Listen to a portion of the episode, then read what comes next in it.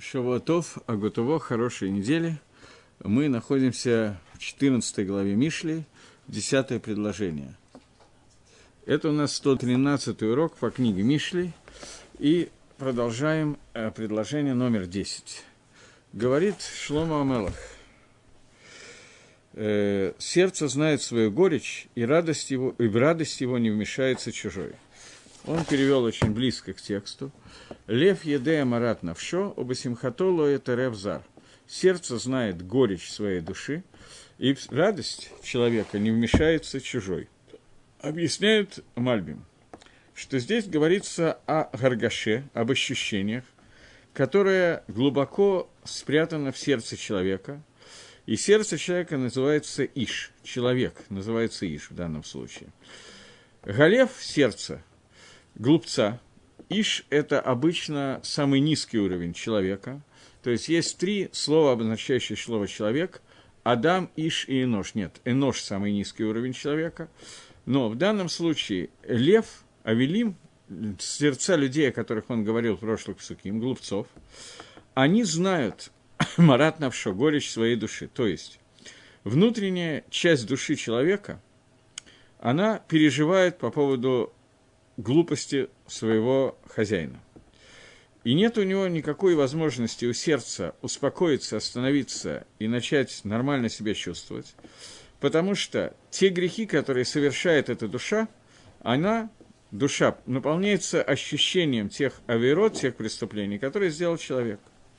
Поэтому человек знает, что такое мар, человек знает, что такое горе, человек переживает, душа человека переживает по поводу того, что он делает – и у человека есть ощущение того, что ему, не знаю, как это сказать, не гуд, плохо ему, нехорошо ему. Вот он вот ощущает, что что-то не то. Это такая внутренняя дага, внутреннее какое-то переживание, которое присутствует у человека. И человек не всегда отдает себе отчет, из-за чего оно происходит, но вот что-то так вот э, не то ему, не по себе ему. Из-за того, что на самом деле его душа, человек, может, и не отдает себе умственного отчета в том, что происходит. Но душа человека переживает по поводу тех оверот, которые он сделал. Это первая часть посука. Если вы помните, то Гаон объяснял, что сейчас примерно следующая треть Мишли занимается тем, что каждый посук строится по принципу э, посук и наоборот. Мы находимся в 14 главе, 10 предложении. Посук идет, э, рассказывает какую-то часть и говорит то, что наоборот. Первая часть посука «Сердце знает горечь своей души». И вторая посука, что в, вторая часть посука говорит, что в радость не примешается чужой. Объясняет Мальбим, что это внутренняя вещь, и это аргаша радости, когда сердце радуется по поводу хороших поступков, оно находится глубоко внутри, и она очень скрытая. Вот эта вот радость, она очень скрытая, и ничего чужое туда не придет. Это такой совсем пшата пашута, пшат пашут, простой смысл этого посука, который говорит Мальбим. А Хагро дает немножечко другой оттенок этого посука. Он говорит, что имеется в виду, что сказано, что в будущем придут все органы человеческого сердца, человеческого тела, придут к сердцу и скажут, разве мы все не сыновья одного человека, мы, разве все не принадлежим одному и тому же человеку, это цитата, которую он приводит э, из Берешит Раба, из э, 42 главы Берешит Раба. Разве все не сыновья ни одного человека мы? Почему? Твоя радость больше, чем наша радость. Потому что в будущем, когда человек будет получать награду, сердце будет радоваться этой награды больше, чем мизинец и больше, чем какой-то другой орган тела. Ответит сердце, что когда в страданиях человека – кто из вас страдал так же, как я? В, каждой, э, в каждом страдании, которое есть у человека, сердце, оно принимает участие, и оно переживает душевно больше, чем все остальные. И говорит сердце, что я была постоянно в страданиях, у меня постоянно болело сердце, говорит сердце. Поэтому также в радости, которая будет в дальнейшем награда за те заповеди, за тот правильный путь, который выбрал человек, радость сердца, она больше, чем всех остальных органов человеческого тела, и поэтому к радости сердца не примешается никто, кроме меня, никто чужой туда не, при, не примешается. Это пшат, который говорит Гагрой, объясняет, что также речь идет о Торе. Не должен говорить человек, вот я занимался очень много э, Торой, я мучился, я страдал, я не понимал, я не, переж... я не доедал, не допивал, вкалывал, как папа Карло и так далее. И я страдал по поводу той Торы, которую я выучил. Теперь я буду преподавать Торы другим и буду ее разжевывать так, что любой другой человек примет эту часть Торы без страданий, без переживаний и так далее. А он совсем по этому поводу не страдал, не мучился, не трудился. А знать он будет столько же Торы, сколько я. И получится, что все мы получим одинаковую награду. Об этом говорит этот посуд, говорит Гаон, что пусть человек так не скажет, потому что так же, как он находился в своей царе, в своих испытаниях, в своих мучениях, в своих трудах по поводу изучения Торы, также будет его радость на будущее. И такой, также награду получит человек, соответствующий с тем амалем, с, с тем трудом, которым он трудился под солнцем, и каждый человек получит разную награду, и эта награда будет пропорциональна не столько, не знаю, не столько, не только его знаниям Торы, но она будет пропорциональна также и, чтобы я понимал, куда в этом издании по-русски дели каждый кусочек. Потому что Хамеш Могилот, пять Могилот они не написали вместе, они разнесли их по разным кусочкам. И немножечко тяжело найти книгу Кагелет. Сейчас, одну секундочку.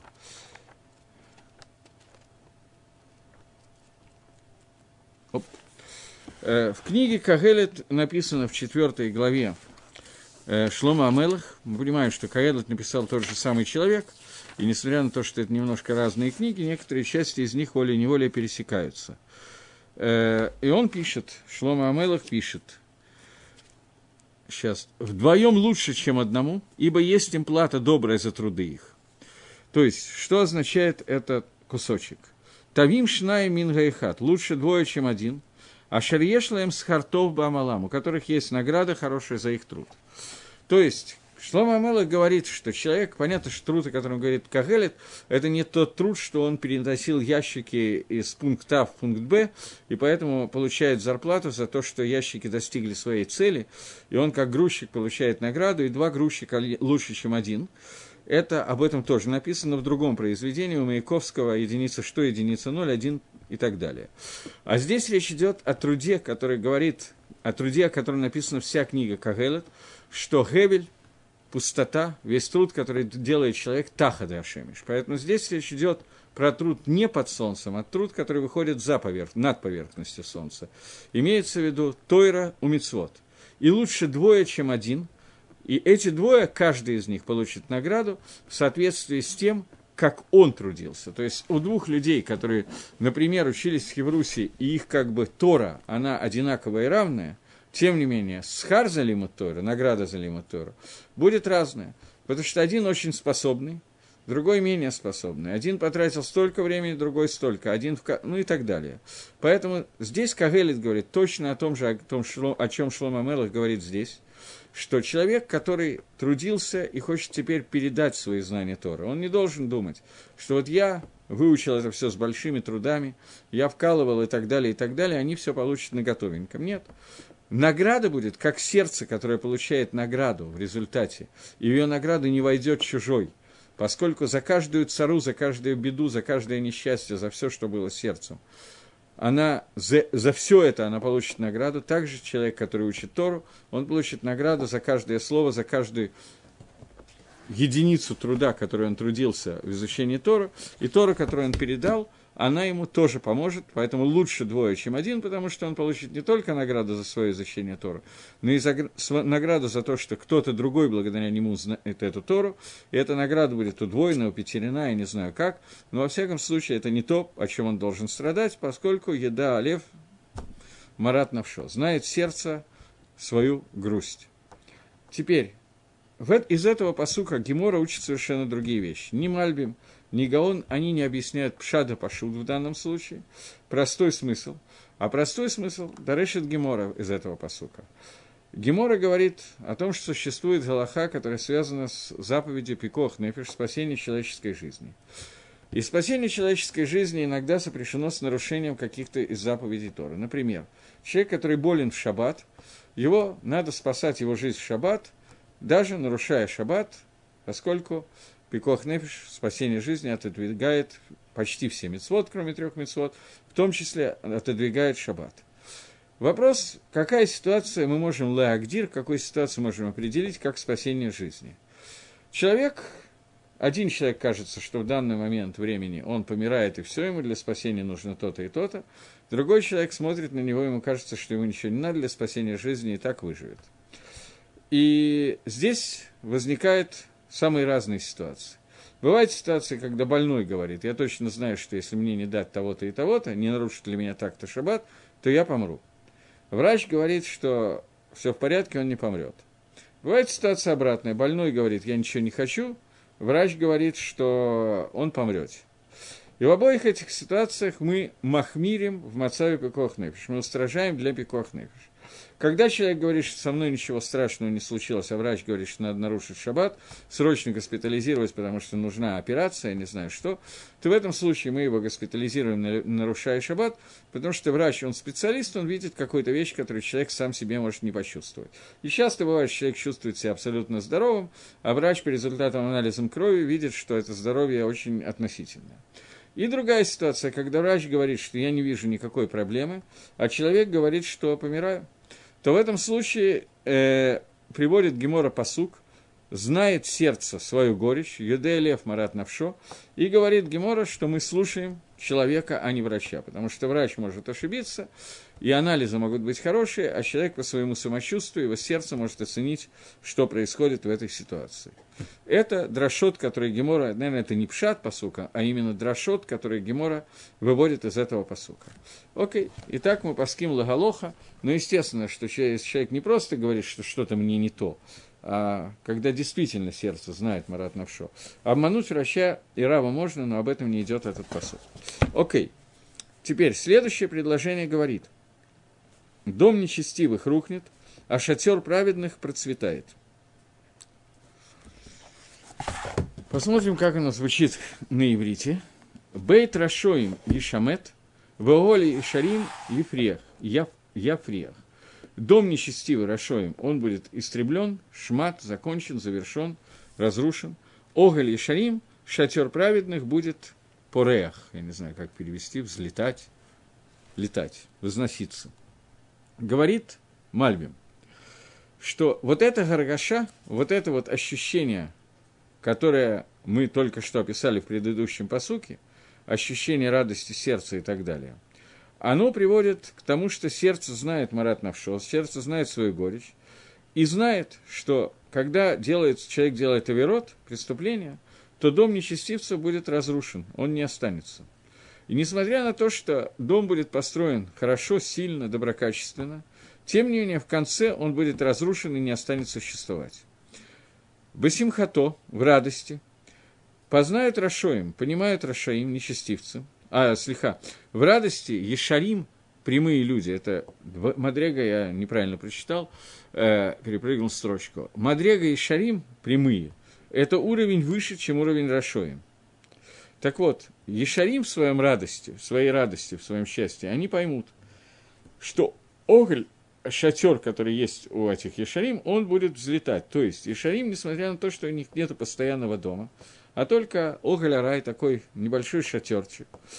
И Адайн, и все еще, он не вырос и не превратился в дом. Тем не менее, Ешарим знают, что их шатер, он будет возноситься и э, вознесется до, до очень высокой высоты.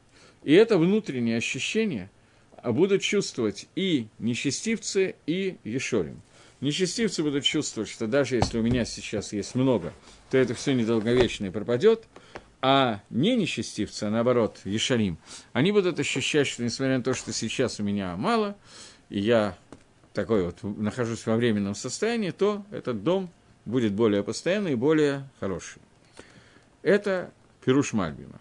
Потом мы его обсудим, соединим с Пирушем Гаона и дадим общий секунд, общую часть. Э, Гаон идет по другому пути. Он говорит, что в книге Иов написано «Выеда таки шалома галейха, упакатта нох, велой тахате». И будешь ты знать, что мир находится в твоих шатрах, и будешь ты спокоен и не согрешишь. Что все дни, недели человек работает своей работой, например, работой в поле, и делает себе там оголь, шатер. То есть эти дни недели он делает как дни, в которые он живет не в доме, а в шатре. Понятно. Если говорить про прямой смысл объяснения Гаона, то человек, который на, на 7 дней уходит куда-то работать в поле, то он там живет во временном жилище, поскольку невозможно построить постоянное. Постоянное жилище у него в другом месте. После этого в шаббат он возвращается домой. Поле – это место, где есть много злых э, животных и некоторое количество бандитов. В доме все находится в состоянии охраняемое. Он охранен от всех них. И это то, что написано. Еда таки шалома галейха. Ты, ты знаешь, что мир находится в твоем шатре. Э, и, это, и это мир, который охраняет... Мир имеется в виду, что тебе будет мир от зверей и разбойников. Что они не поранят тебя, не придут к себе. После этого в шаббат, пока то что имеется в виду? Что ты найдешь, что все, что у тебя есть, оно шалем, оно находится бы шлейму целостно. Ты ничего не потерял за эти дни недели. В лоте хатей нету никакого хисарона. Ты видишь, никакого изъяна не образовалось за эти семь дней. Потому что в доме там находятся спрятанные посуды, спрятанная хорошая посуда. И ты, придя из шатров и возвратившись в шаббат домой, увидишь, что нету ничего, что потерялось. И сказано, но что есть?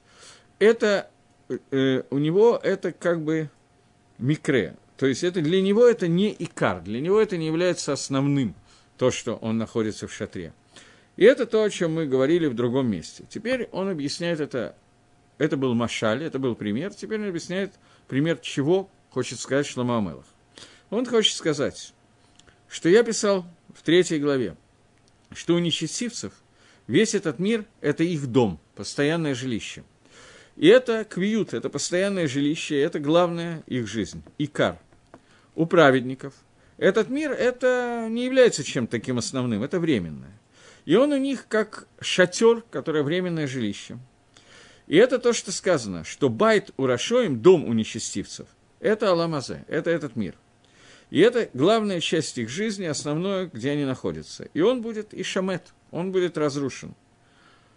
Шатер, который есть у праведников, это всегда временное жилище, временное нахождение.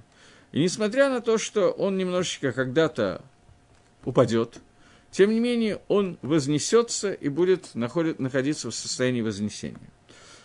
Теперь попытаемся своими словами сказать, что хочет и Мальбим, и Гаон, и что хочет Шламу сказать в этом посуке.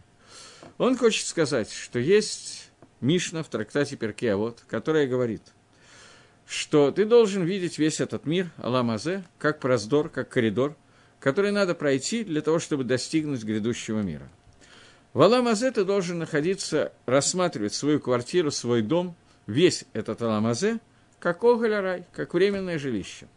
Ты должен понимать, что ты в нем поселился грубо на 70 лет. Им бы гвура шманим шана, если что-то очень сильное, это 80 лет. Нормальное состояние – это временное жилище. Я там нахожусь недолго. И это оголь, это шатер. Подобно тому, как сука символизирует – жизнь в этом мире, что это Оголь-Арай, временное жилище. Биньян кого? Это тот биньян, который будет биньяном Алам Аба, биньяном мира грядущего. Поэтому человек, который рассматривает этот мир как בית, то есть это רשע, и для него существует только עולם הזה, для него это и есть постоянное жилище, то этот человек должен понимать, во всяком случае, שלמה המלך ему пытается это сообщить, что בית רשעים ישמד, дом нечестивца будет разрушен – но временное жилище, которое есть у ישרים, у людей, которые понимают, что оно временное, оно будет вознесено, и оно превратится в настоящий בית кого? Только не в Аламазе, а в Аламаба. Не в этом мире, а в мире грядущем. Это тот пшат, который ведет нас Гаон, чтобы понять этот посук, и учит нас, как надо относиться к тем некоторым количествам дней, которые человек проводит в этом мире. Это мир авойды, мир работы – Поэтому он говорит, что это оголь, в котором живет человек, когда он находится 7 дней в поле. 7 дней, которые он работает в поле, это временное жилище, в котором он живет. После того, как он уходит из этого временного жилища и возвращается к себе домой, это шаббат. В переводе на то, что Гаон хочет сказать в Нимшале, не в Машале, не в примере, а в том, чему мы хотим дать пример. Он возвращается в состояние Йом Шиколо Шаббат, день, который целиком находится шаббат – И он попадает в Аламаба, а вот там у него находится дом. И он должен понимать, что все, что было у него в Оголе, все, что было у него в шатре, несмотря на то, что шатер находится в месте, которое в поле, опасное место, здесь есть листьем, хайот раот, много сил Ецергары, которые находятся с ним, человеку тяжело совладать с этой Ецергарой, он должен знать, что если он рассматривает вот именно так свое присутствие в этом мире, как он находится в поле, в шатре, где он работает – то в этой ситуации вы понимаете, что Гаон тоже знал, что есть люди, которые не занимаются сельскохозяйственными работами. Есть люди, которые не живут в шатрах все 7 дней недели. И тем не менее, именно этот пример он выбрал, чтобы сказать, что так должен человек рассматривать всю свою жизнь. И человек, который так рассматривает, несмотря на то, что действительно есть листьем, разбойники, есть разные виды яцергары, есть хайот то тем не менее, рассматривая свою жизнь как временную в этом мире, человек должен понять и стремиться к тому, чтобы прийти к тому, что когда он попадет домой, в дом, то есть Аламаба, то там ничего из того, что было в этом мире, окажется, что ничего не пропало, и все, что он сделал, все мецвод, которые он сделал, все Тора, которые он выучил, все мецвод, которые не нарушил, все это останется с ним в доме. И дом будет цельным домом. И он, как бы, вот это то, о чем идет речь. Окей. Теперь я хотел рассказать такую историю. Мне кажется, что я на каком-то уроке рассказывал, но я не помню, на каком, и не помню, рассказывал ли. Была такая история, что в каком-то маленьком городке во времена Хатам Софера и Рамия Кивейгера, маленьком еврейском местечке, был один дяденька, который э, занимался тем, это его парноса была, э, пропитание. Он добывал таким образом, что он одалживал евреям под проценты. Мы знаем, что есть Исур, запрет Торы, задалживать евреям под проценты. Он был достаточно богатым человеком и преуспевал в своем бизнесе, гешефте. И вот он умер. И пошел, э, не он пошел, конечно, а его дети, пошли его хоронить. Там была Хевра Кадиша, э, похоронное бюро, я не знаю, как по-русски это перевести, которое занималось похоронами, и ей принадлежала земля на кладбище. Она была куплена и принадлежала им. И вот э, была определенная сумма денег, за которой каждый человек мог купить себе могилу, а они с него запросили в 10, не с него, а за него, с наследников. Заплатили, попросили в 10 раз больше, чем стоит могила в стандартной ситуации. Наследники очень возмутились, был шум, крик и так далее, как положено в еврейском местечке, и пошли в суд Бейзин, Дин Тойра, чтобы их судили бы Дин Тойра, и пошли к Раби Акива Эгеру, он был судья в этом в этом вопросе, и обратились к нему, чтобы он судил, и он сказал, что э, Хевра Кадиш абсолютно права, имеет право попросить эту сумму денег. Его спросили аргументы, почему.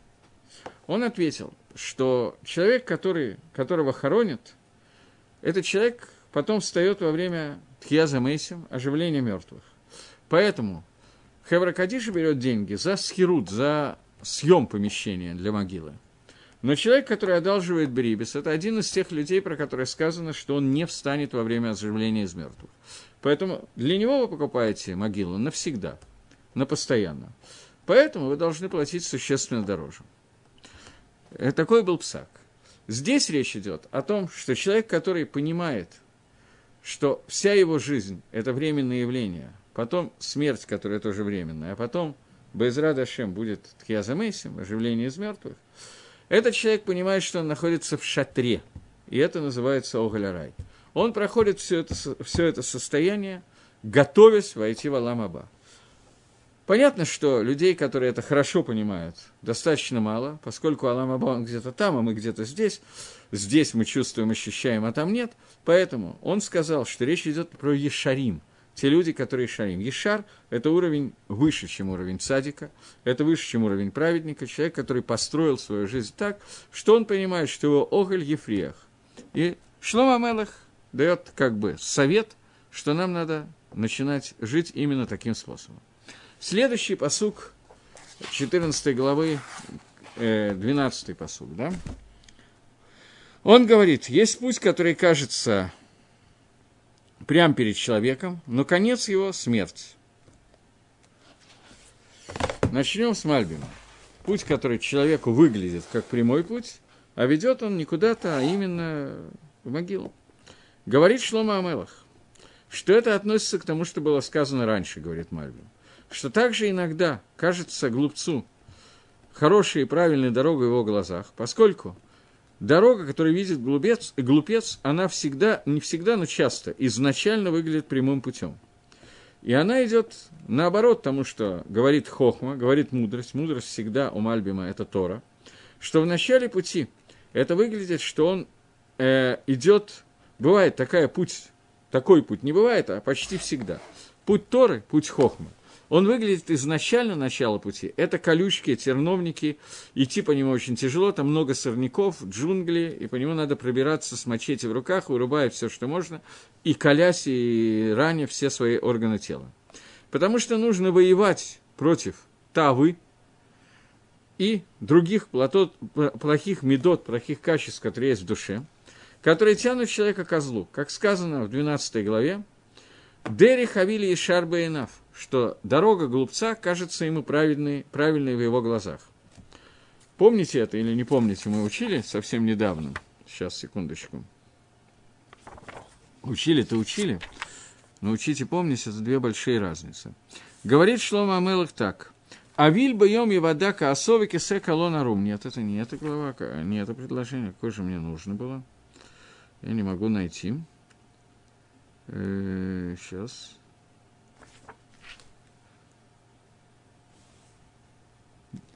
Прошлое, это было 15 предложение. Дорога глупца является прямой в его глазах, и, и э, шуме лаеца, а тот, кто слушает совет, он хахам. И там Гаон и Мальбим объясняли нам, что имеется в виду, что бывает такая яцергара, которая есть у человека, когда вместо того, чтобы посоветоваться с Равом, посоветоваться с Торой, с Талмудом, поучиться и узнать, чего хочет Всевышний – человек начинает рассуждать, что у него достаточно своей логики, он достаточно умен для того, чтобы понять, по какой дороге идти, и выбирает дорогу, которая ему кажется самой лучшей и самой рентабельной для него.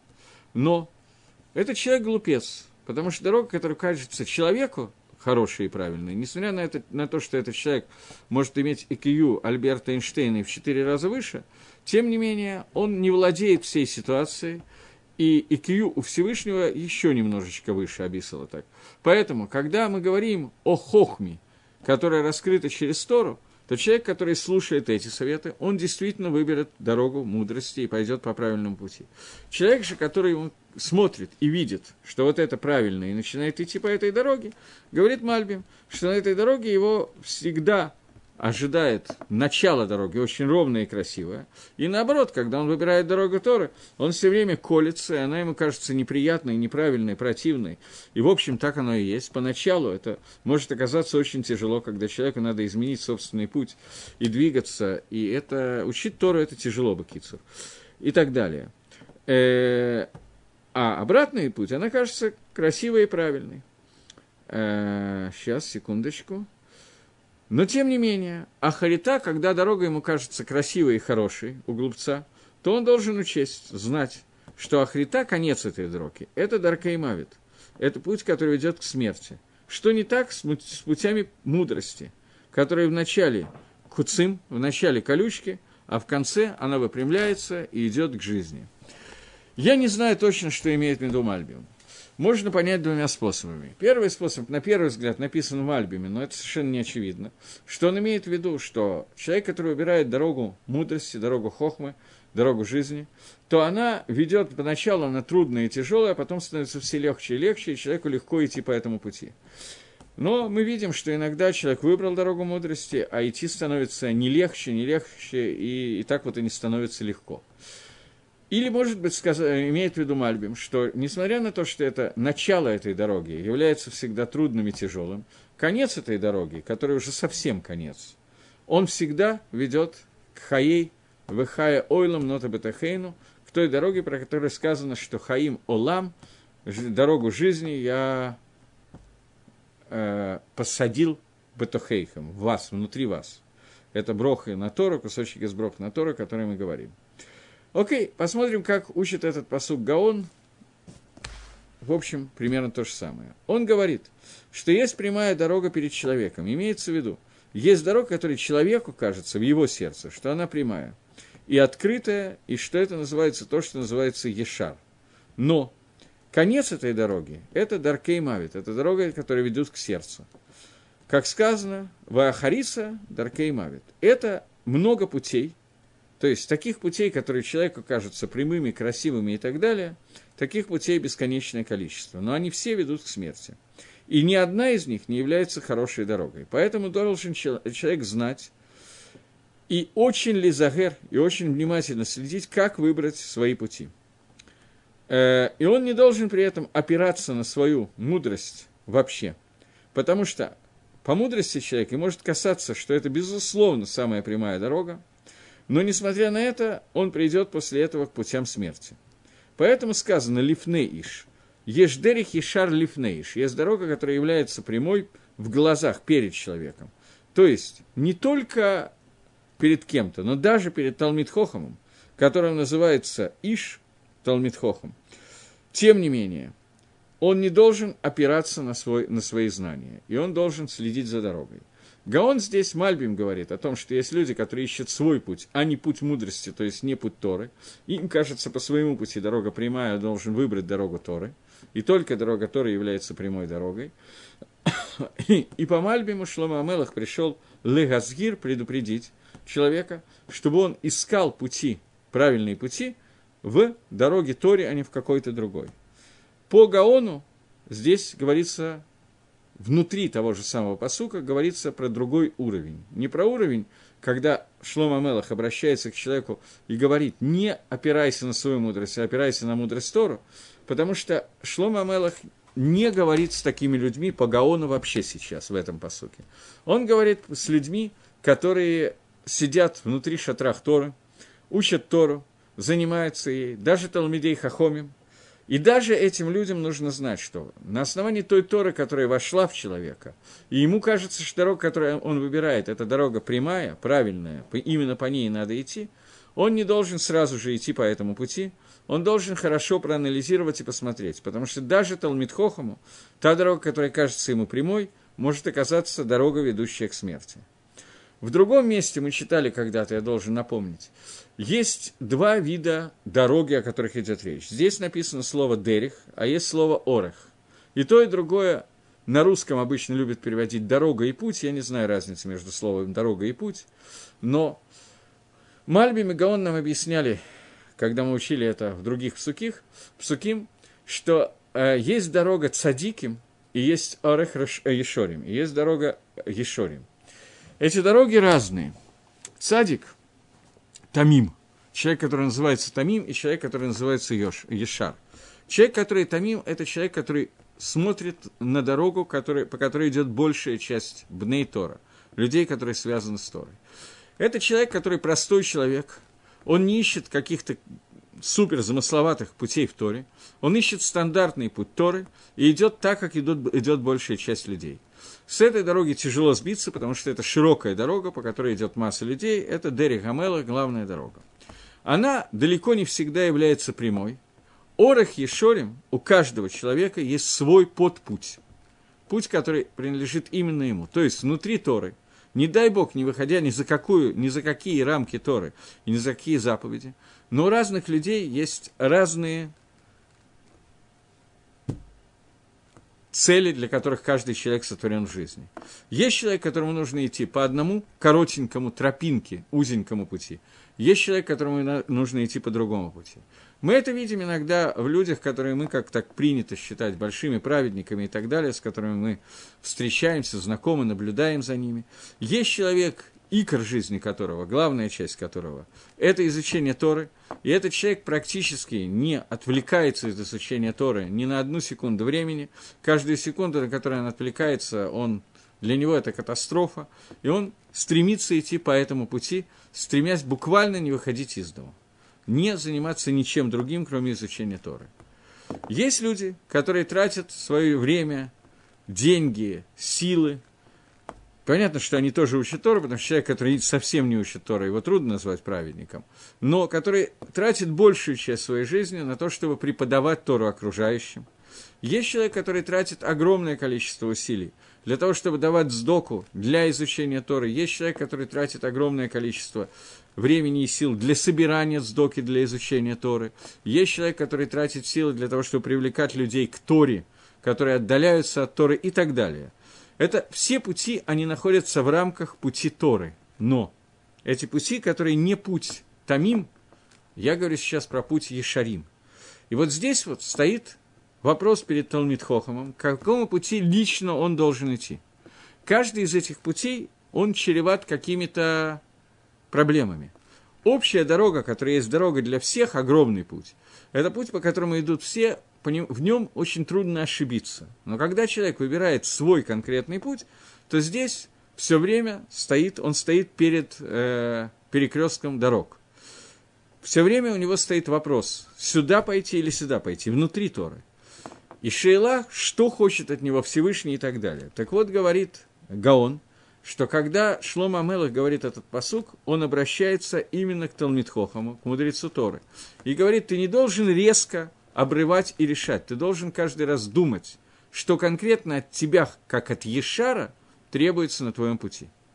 Поскольку человек, любой человек, в общем, должен стремиться к, путю, который, к пути, который называется путь Ешарим, и он должен стараться пойти именно по этому пути. Но иногда понятно, что этот путь чреват какими-то испытаниями. Я приведу какой-нибудь один пример. Человек решает, что все, с этой секунды я делаю дагеш, делаю упор не на мицвод между человеком и человеком, я делаю упор на изучение Торы. Замечательный путь. Лучше трудно себе придумать. Но человек, который так решает, он должен понимать, а может ли он 99% своей жизни посвятить изучению Торы, или, поскольку он немножечко в прошлом Гилгале был Баобабом и в следующем родится таким же, то ему не надо всю жизнь посвящать на изучение Торы, несмотря на то, что ему это хочется. Человек, у которого повышенная гиперактивность, он не может просидеть больше 15 минут на месте. Если он решает, что я всю жизнь буду учить Тору, то этого не получится.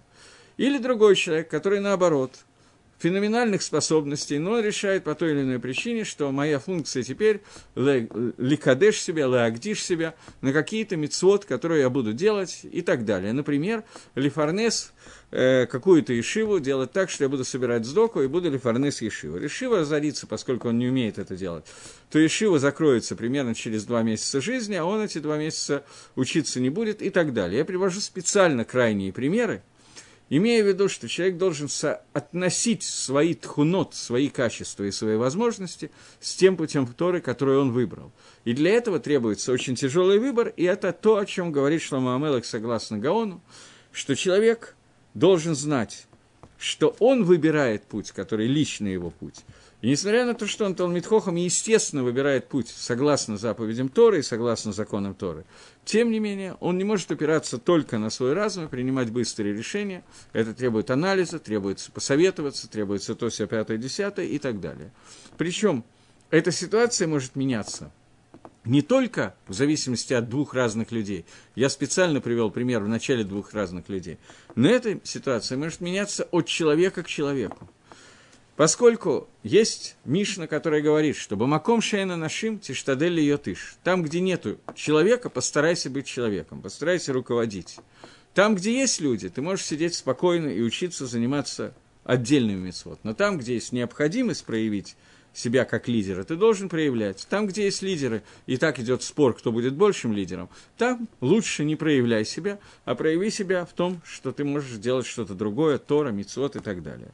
И ситуация может меняться с, э, с, у одного и того же человека во времени, в ситуации и так далее, и так далее. Это то, что сказано, что есть дорога, которая кажется перед человеком, перед Талмитхохомом, прямой, но она ведет к смерти, поскольку в данной ситуации, в данное время, в данном месте надо выбрать другой путь. Окей. Теперь перейдем к следующему посуку. Посук Юдгимал. Когда мы читали примерно то же самое в Мишле в другой главе, я не помню просто в какой главе, надо поискать, то там говорилось о том, что если ты не знаешь, какую дорогу выбрать, если это затруднительно и так далее, то иди Бадерих Гамелах, иди Бадерих Тмимим – и так далее. Но Ешорим – это те люди, которые стараются выбрать свою отдельную дорогу, и это правильно, но это подстерегает опасности. Если он выбрал правильно, это лучше, если он ошибся, это хуже. Окей. Следующий посук говорит, «При смехе болит сердце, и конец самой радости – печаль». Говорит нам Мальбим, это 13-й посук, да, говорит нам Альбим, гамбы схок и кафлев также во время смеха может болеть или будет болеть в смерти, вахриса симхатуга, а в конце придет радость, которую ты достигнешь. Говорит Мальбим, поэтому, после того, как мы сказали, как надо стараться выбрать правильный путь, поэтому, когда ты видишь э, глупца, который смеется, счастлив, ему хорошо, то есть тебе кажется, что он выбрал изумительную дорогу, то знай, что Ша Мецлехетло, что это у него такой удачный час. И сердце болит, заболит, потому что сердце знает Марат Навшо, сердце знает горечь своей души. Она понимает, сейчас мы не идем по Гаону, по последний посук, мы возвращаемся к Перушим Альбиму последнего посука, что человек должен выбрать путь мудрости, то есть путь Торы. А если ты видишь, что он выбирает другой путь, и ему во как хорошо, такое можно видеть сплошь и рядом, то знай, что несмотря на то, что ему выглядит он хорошо и так далее, во время этого смеха у него болит сердце. Поскольку говорил десятый посук, что сердце знает горечь своей души, она знает те авирот, которые она сделала, и понимает и чувствует, что происходит. Потому что Ахриса Симхатуга, то есть, в конце концов, знай – что симха, она достигнет того, которого радость, она достигнет то, того, где, того человека, будет там, где должна быть радость Баэмет, истинная радость. Потому что этот человек идет Бедарихмавит, он идет по дороге смерти. И есть разница между схоком и симхой. Есть разница между симха и схок. На русском я не знаю, как перевести эту разницу. Схок – это смех, симха – это радость. Но это, оба перевода, они ничего не отражают. Э, как бы назвали два слова, и все. Схок это то, что видится только с внешней части. То есть скок – это только внешний атрибут радости, и когда человек выглядит счастливым. Улыбка до ушей и так далее. Симха, она находится не снаружи, а она находится внутри, в сердце. Есть человек, который плачет и смеется, и смеется одновременно. Человек, который плачет в сердце и смеется, улыбается ртом. И это написано по Раби Акива, что он смеялся и плакал одновременно. Есть такая гемора – и об этом сказано, что есть человек, который смеется, а сердце его болит в этот момент. Раби Акива оставим сейчас, не совсем наша тема, поэтому он просто привел Гемору, в написано, что такое бывает. Мальбим привел Гемору. А на самом деле мысль Мальбима очень простая. Что человек, которому в этом мире хорошо, замечательно он заработал миллион сегодня, он радуется, но при этом его сердце понимает, что заработав сегодня этот миллион, который украден, например, был, и выглядит, что классно все и хорошо и так далее, на самом деле сердце понимает, какую ответственность человек взял на себя и как ему хорошо будет в кавычках «валам аба», «валам аймет». Поэтому сердце уже в это время переживает. То есть Мальбим хочет учить всю эту паршу, весь этот отрывок, что не сказать, что человеку будет хорошо в этом мире и плохо в мире грядущем. Он хочет сказать ютермиза, он хочет сказать больше. Он хочет сказать, что когда ты видишь Рашу, которому хорошо в этом мире, он скок у него в этом мире, то знаешь, что совершенно не факт, что внутри этот Раша, этот нечестивец, чувствует себя так же хорошо, как это выглядит снаружи. Очень может быть, что внутри этот человек в это время рыдает, поскольку он понимает, что он творит и так далее. Но снаружи это не выглядит таким образом. Тут надо сказать, что это тоже не всегда бывает. Бывает, что человек радуется и внутри, и снаружи, и является хорошо, и понятно, что это тоже бывает. Но Шломамела говорит, что не всякий человек, который снаружи выглядит радостным, испытывает то же состояние счастья внутри. Это то, что говорит Шломамела.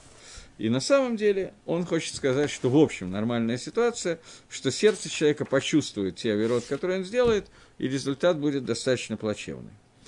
Э, есть Гемара, не помню где, который приводит ריש לקיש. אמר ריש לקיש, сказал ריש לקיש.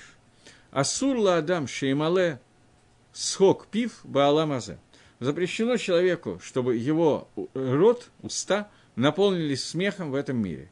Потому что сказано в псалмах Давида מלך а в תהילים, который читается в шаббат перед Берхадом Азоном, сказано «Аз еши, аз емелас хокпину». Тогда наполнятся наши уста радостью.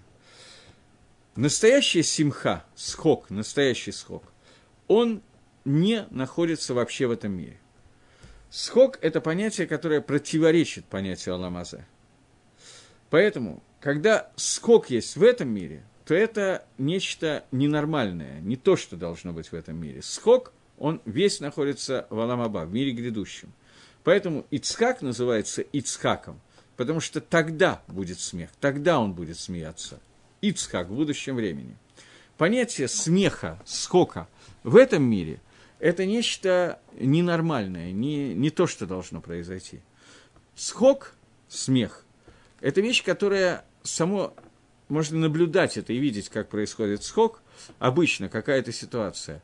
Э, когда э, выходит клоун на арену цирка, я знаю, и делает что-то такое. Вот он идет, э, наступает себе на носок одним туфлем на другой и падает, кувыр, кувырнувшись. И вся на арене он упал, а весь цирк начинает ржать, как лошади. Что происходит? Происходит что-то неожиданное, то, что не должно здесь находиться, то, что не должно здесь быть. Какое-то изменение стандартного Магалаха, стандартного пути. Обычный человек идет и не падает. Тут он упал, причем каким-то нелепым способом.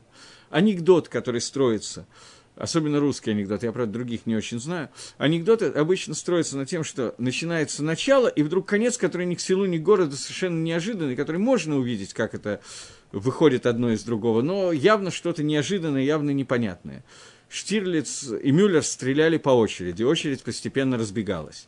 Что имеется в виду? Вначале мы предполагали, что очередь это один стрелял, потом второй, потом мы вдруг словом очередь назвали очередь, которая стоит за хлебом в магазин. Это что-то... Начало и конец не соответствуют одно другому. Настоящий цхок, настоящий смех. Смех эмет, смех амити. Это смех, когда Алам Азе превращается в Алам Аба. Алам Азе и Алам Аба – это вещи совершенно противоположные друг другу. Этот мир, материальный мир, где материя полностью владеет разумом, владеет сознанием, и в этой борьбе между разумом и желаниями человека была такая песня, я даже не знаю, честно сказать, откуда она была. А, был такой фильм «Жили три холостяка». Там они устроили какое-то там представление, и они пели песню. И в борьбе с зеленым змеем побеждает змей. Так вот, когда происходит ситуация, когда разум борется над тайвой, над желаниями, над материальным миром. И в этом мире материальный мир, он много сильнее, чем мир разума. Поэтому ров помим, большая часть случаев, человек проигрывает, и материя, она, не дай бог, как говорил Маркс, о пределе бытия определяет сознание. И это стандартная ситуация, которая раз за разом повторяется в этом мире, иногда как история, иногда как фарс, но повторяется регулярно, и это, и это нормально в этом мире. Это не должно быть, но это нормально в этом мире. Скок, смех, это когда мы видим что-то обратное. Когда внутри этого мира все изменяется и приходит в состояние, когда эмет, истина, разгорается каким-то совершенно другим видом горения, света, и мы видим, что сознание полностью определяется, а сознание, которое мы построили в прошлых псуким, оно строится на хохме Торы, на мудрости Торы. И вдруг оказывается, что мудрость Торы, она ликвидирует материальность, и материальность становится кеман де лейса, как будто ее никогда не было. Вот это настоящий цхок, это настоящий смех. Это имя Ицхака. Ицхак, тот, который будет смеяться. И это то, что говорит Рейшлакиш, что человек не может наполнять уста скоком в этом мире, потому что настоящий скок – это то, чем сказано «аз емелу скок вину». Тогда уста человека наполнятся устами. Не сейчас, а именно тогда. Валам гаэмет. В мире, который называется мир истины. Вот это настоящий скок. Теперь давайте, в связи с тем, что я сказал, посмотрим, как читается этот посук. Посук Юдгимл, читаю еще раз. Э, сейчас, секундочку. Гамбы схок и хафлев.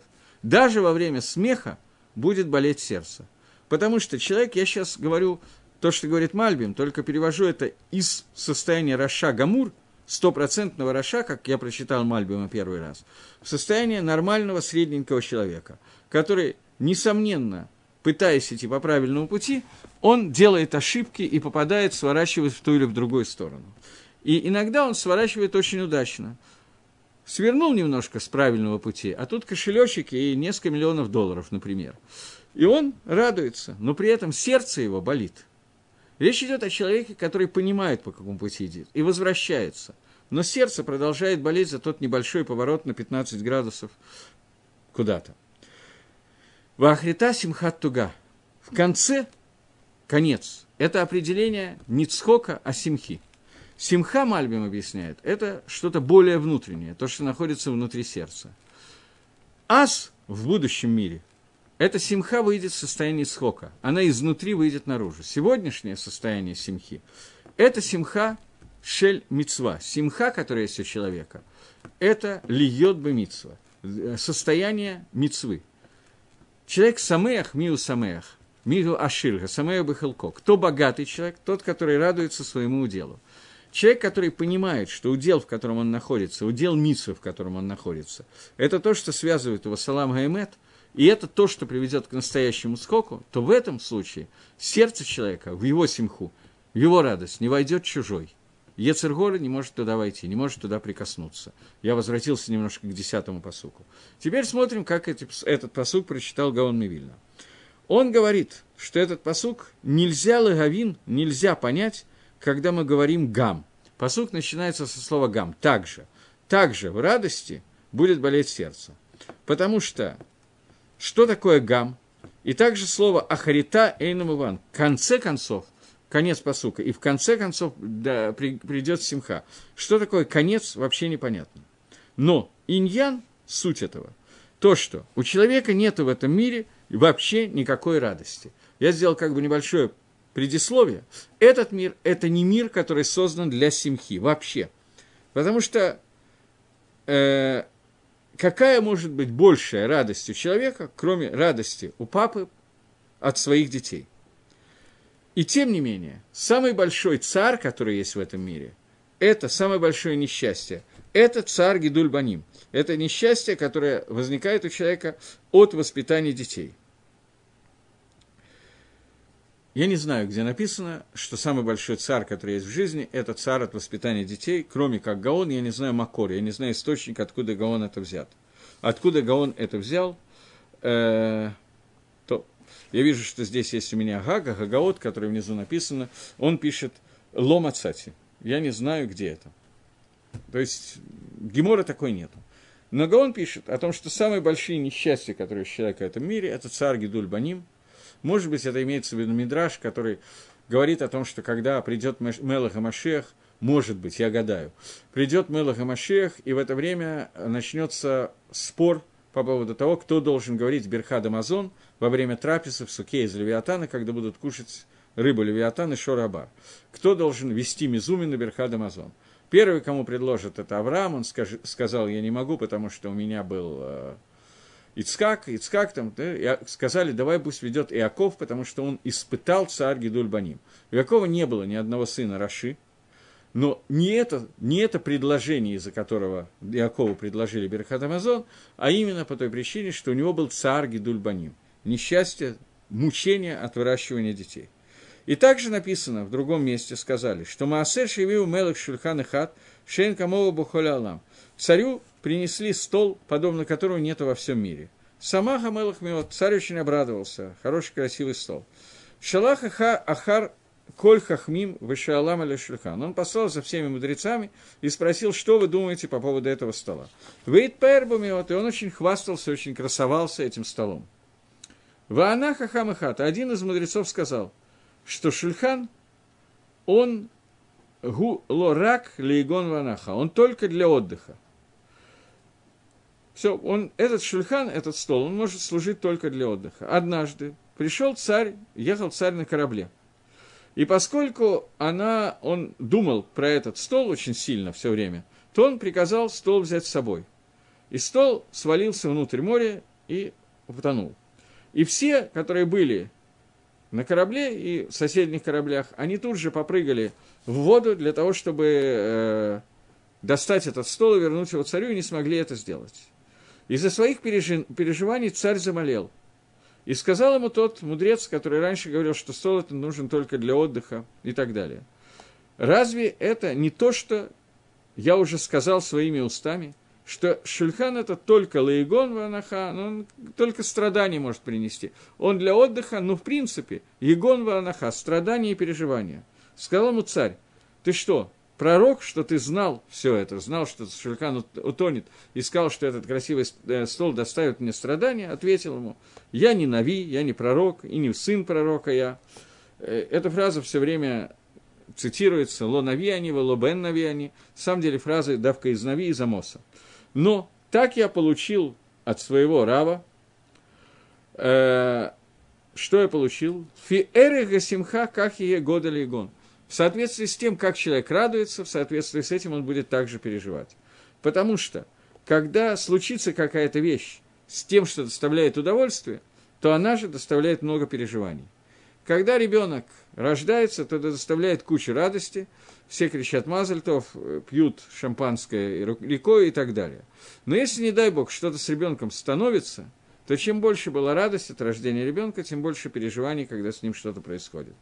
И то же самое с понятием схок, смех. Потому что смех – это э, вещь, которая давар гадоль. То есть, что значит гадоль? Объясняет Гаон, это гаруами симха. Смех, смех – это еще хуже, чем симха.